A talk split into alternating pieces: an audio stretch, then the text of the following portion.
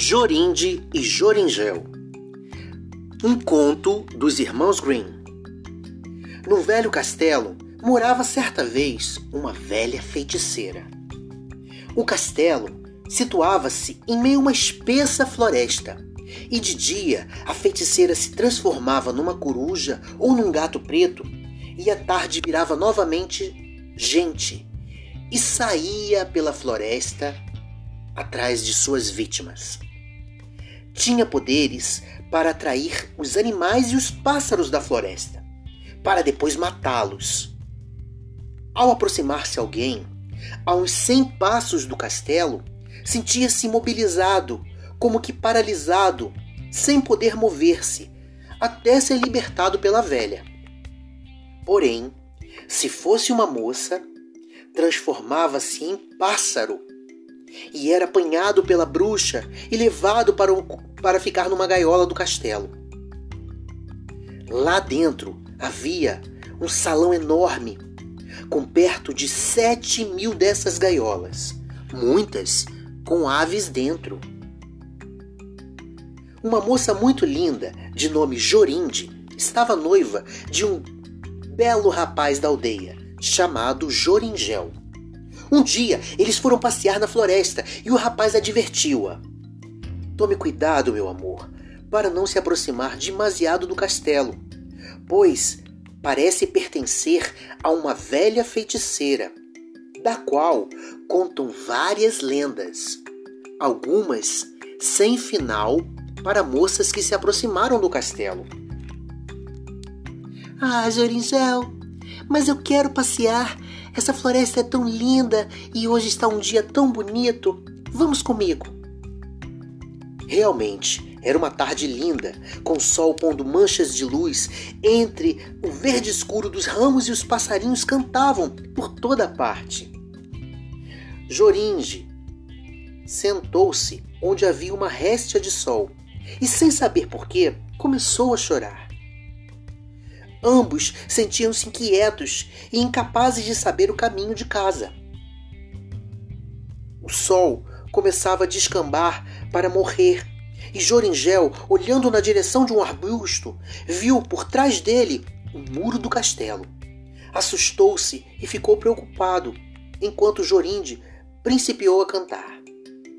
Pássaro de colar vermelho, amigo do tico-tico vem sentar-me em meu joelho e dize de que cor tens o bico. Joringel olhou para Jorinde, estava transformada num pássaro e contava. Uma coruja de olhos flamejantes voou por três vezes à sua volta, gritando: Uhul, uhul, uhul! Joringel, imóvel, sentia-se petrificado, sem lágrimas nem queixas e sem poder mover um dedo sequer. Estava preso ao feitiço do castelo. O sol já se pusera e a coruja, voando em círculos, pousou atrás de um arbusto, reaparecendo como a velha feiticeira. Tinha o nariz torto, como que um anzol para baixo, quase tocando o queixo pontudo. Era amarela, magra e com enormes olhos vermelhos, iguais aos da coruja. Resmungava e, tomando o pássaro na mão, levou-o para dentro do castelo. Joringel parecia ter criado raízes, nada podia liberá-lo da, daquele lugar. A velha voltou pouco depois e, pronunciando uma fórmula mágica, liberou-o da imobilidade. O moço caiu-lhe aos pés, implorando a devolução de Jorinde. Implorou e rogou em vão. A feiticeira o mandou ir embora e nunca mais voltar, pois a sua amada havia se transformado num pássaro para sempre. Amargurado, partiu então para outra aldeia, querendo deixar aquela história para trás, onde passou a ser pastor de ovelhas. Sempre levava as ovelhas onde pudesse avistar de longe o castelo da feiticeira. Mas nunca mais se atreveu a aproximar-se de lá.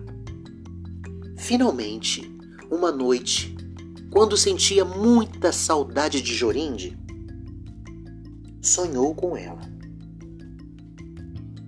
Onde esta lhe mostrava uma flor vermelha, como vinho, em cujo centro havia uma pérola muito brilhosa.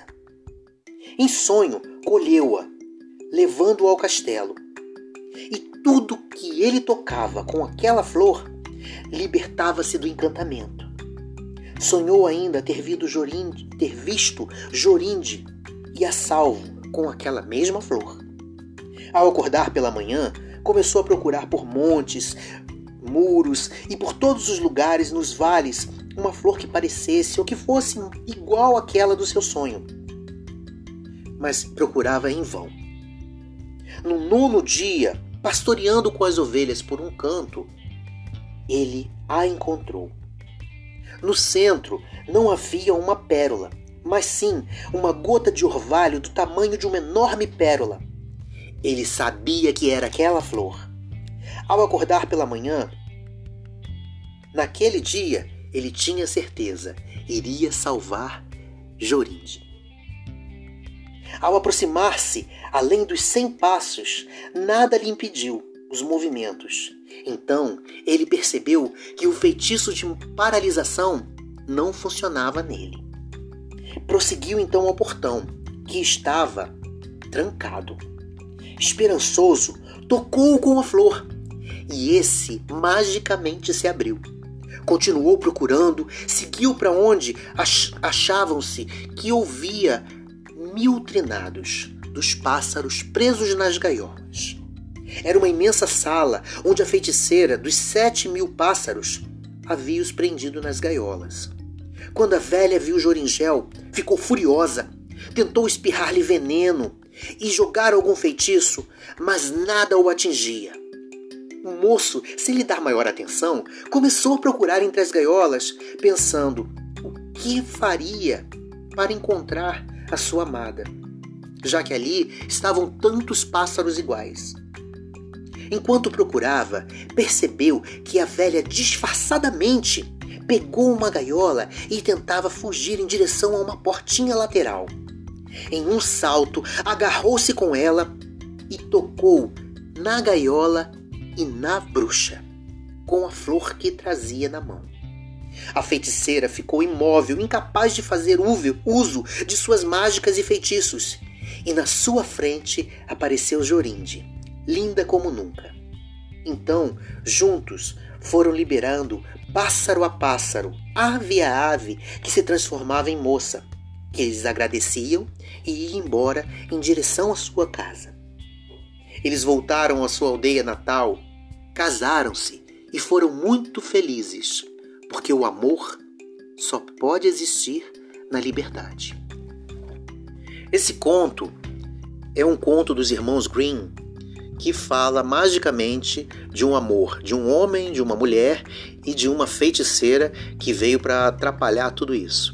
Na vida real, não tem um feitiço que vá transformar alguém em pássaro, ou em coruja, ou em gato preto, mas muitas coisas que acontecem na vida acabam impedindo as pessoas de viverem um romance, uma amizade, um trabalho ou simplesmente aquilo que elas querem fazer e que não conseguem.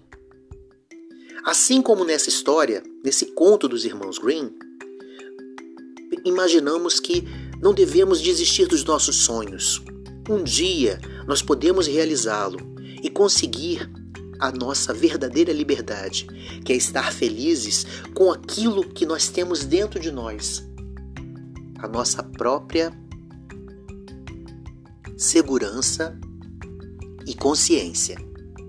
Então, não dá para fazer nada na prisão, na escravidão. Precisamos estar livres, tanto de corpo quanto de espírito, para sermos felizes. Até o próximo conto.